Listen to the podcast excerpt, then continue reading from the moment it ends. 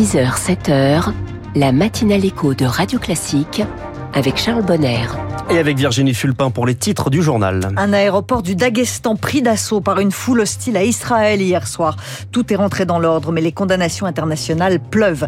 Le droit à l'avortement dans la Constitution. Le projet de loi arrive au Conseil d'État aujourd'hui.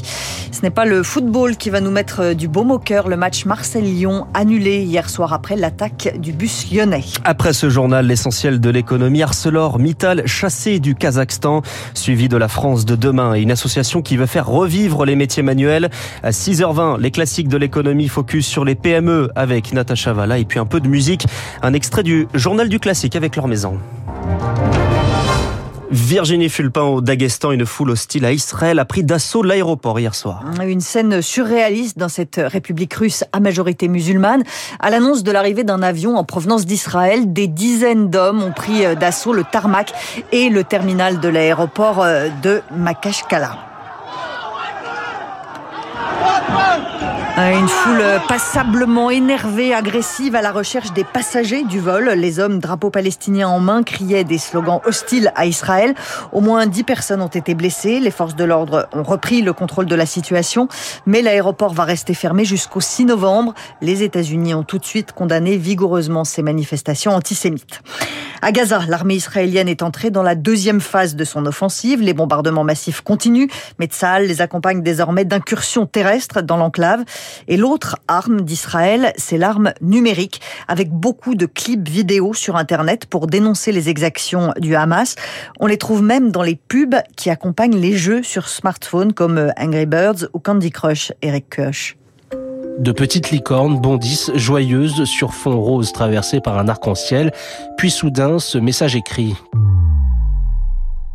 40 enfants ont été assassinés par le Hamas en Israël. Une mise en scène délibérément choc pour l'historienne de la propagande Marie Pelletier. Il y a une volonté de susciter l'adhésion des opinions publiques en créant de l'empathie, de l'émotion, etc. En n'hésitant pas notamment à choquer aussi pour justifier les actions militaires en cours. Hein. De nombreux internautes ont signalé ces vidéos. La propagande est à double tranchant, mais difficile pour les plateformes de censurer.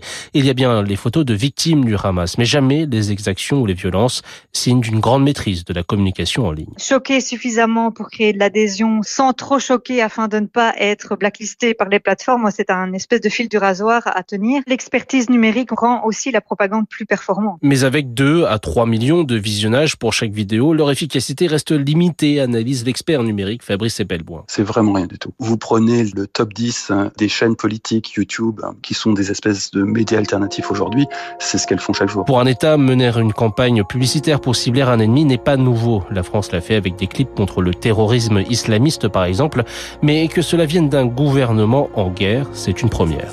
civilians, including children and women, have been killed or injured, and Israeli hostages have been taken. This is a war. And Israel will take every measure necessary. This is a war, c'est une guerre, mais même une guerre à ses règles. La Cour pénale internationale rappelle qu'empêcher l'acheminement de l'aide humanitaire vers Gaza peut constituer un crime. Emmanuel Macron et le Premier ministre britannique ont insisté hier sur la nécessité d'un soutien humanitaire urgent à Gaza, alors que les États-Unis appellent Israël à distinguer les civils et le Hamas. Le droit à l'avortement devrait bientôt figurer dans la Constitution. Un droit toujours fragile, Emmanuel Macron veut en faire un droit irréversible. Le président de la République et son gouvernement vont transmettre aujourd'hui au Conseil d'État un projet de loi pour inscrire la liberté d'avoir recours à l'avortement dans la Constitution. Les féministes applaudissent, mais la constitutionnaliste Anne-Charlette, euh, Anne-Charlène Bézina prévient, même s'il est inscrit dans la Constitution, le droit à l'IVG ne sera pas totalement irréversible. C'est vrai que ça va être beaucoup plus difficile de revenir sur cette liberté parce que la procédure pour réviser la Constitution est plus difficile. Il faut une majorité des trois cinquièmes euh, des membres des parlementaires réunis en congrès ou un référendum pour arriver à modifier cette constitution. Donc, c'est rendre les choses plus difficiles. Mais il ne faut pas oublier que si demain de nouvelles majorités hostiles à ce droit arrivent à réunir une majorité des trois cinquièmes des membres d'un parlement, eh bien, elles pourront à nouveau réviser la Constitution dans un sens contraire. Donc, je pense que c'est bien plus une valeur de symbole, une valeur d'attachement, montrer que le peuple français y est attaché dans son évolution sociétale. Des propos recueillis par Nina Droff. Pour changer la Constitution, le texte devra être adopté par au moins 60% des parlementaires réunis en congrès. Un château pour la langue française. La Cité internationale de la langue française va être inaugurée par Emmanuel Macron ce matin à Villers-Cotterêts, c'est dans l'Aisne. Une promesse de campagne de 2017 qui voit le jour. La Cité se veut un lieu d'échange, de spectacle vivant, mais c'est aussi un projet très politique, Fabien Albert. La culture comme antidote au sentiment d'abandon, message martelé par l'Élysée dans une ville sous pavillon RN depuis presque dix ans et où Marine Le Pen est arrivée en tête au second tour de l'élection présidentielle. Le français cinquième langue la plus parlée au monde à l'honneur à Villers-Cotterêts n'a rien d'anodin. C'est dans ce château qu'en 1539 par ordonnance, François Ier fit du français la langue officielle de l'administration. Volonté affichée du président Macron de ne pas laisser la défense de l'identité nationale à l'extrême droite l'image de la Bibliothèque nationale de France de François Mitterrand du musée du Quai Branly de Jacques Chirac, Emmanuel Macron voulait, quoi qu'il en coûte, laisser sa trace dans l'histoire.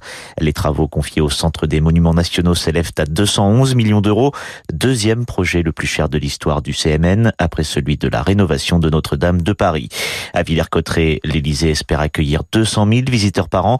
Vision optimiste, alors qu'un déficit de la cité de 6 millions d'euros est d'ores et déjà budgété sur les premières années.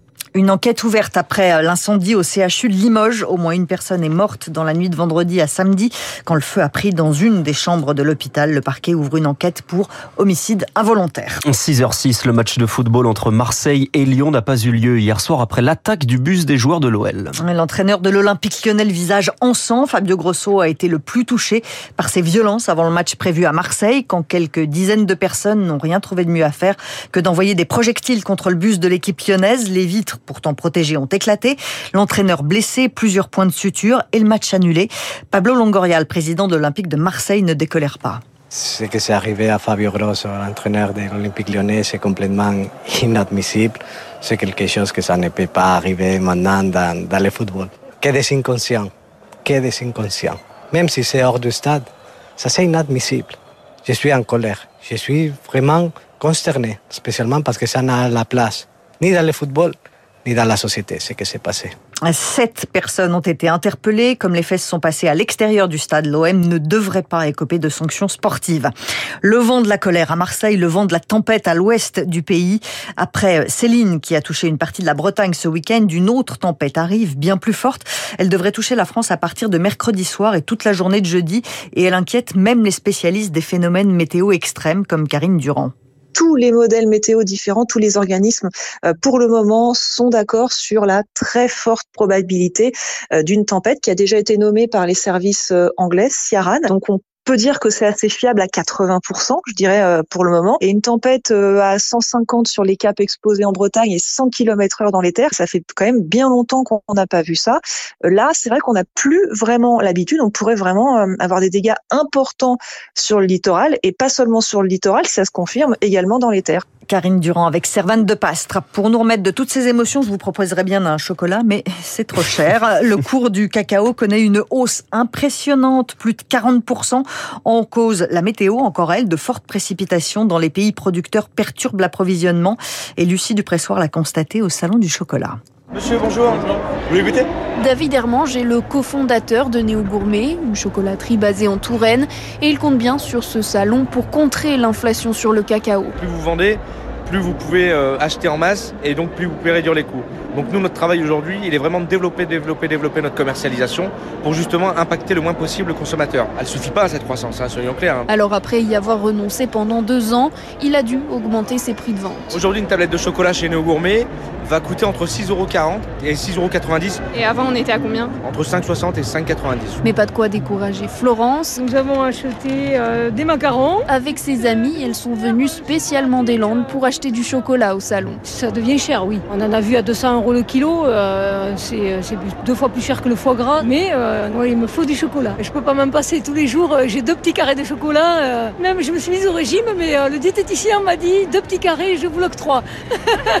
Thomas, lui aussi, est prêt à mettre le prix. Ça reste un budget élevé, mais qui est justifié par la qualité. C'est pas souvent facile, je pense, pour des petits chocolatiers de survivre et de rester concurrentiel face aux supermarchés. En une après-midi, cet amateur de chocolat aura dépensé une cinquantaine d'euros au salon. Et vous alors, Charles, votre budget chocolat de l'année, c'est quoi? Le chocolat, c'est une vraie passion. Hein. Beaucoup moins, beaucoup moins que 50 euros. Beaucoup moins. Merci beaucoup, Virginie Fulpin. C'était le journal de 6 heures. Sanofi recentre ses activités et inquiète les marchés. C'est la revue de presse éco ce matin, puis la France de demain.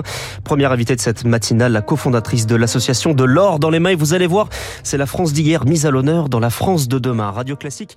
Il est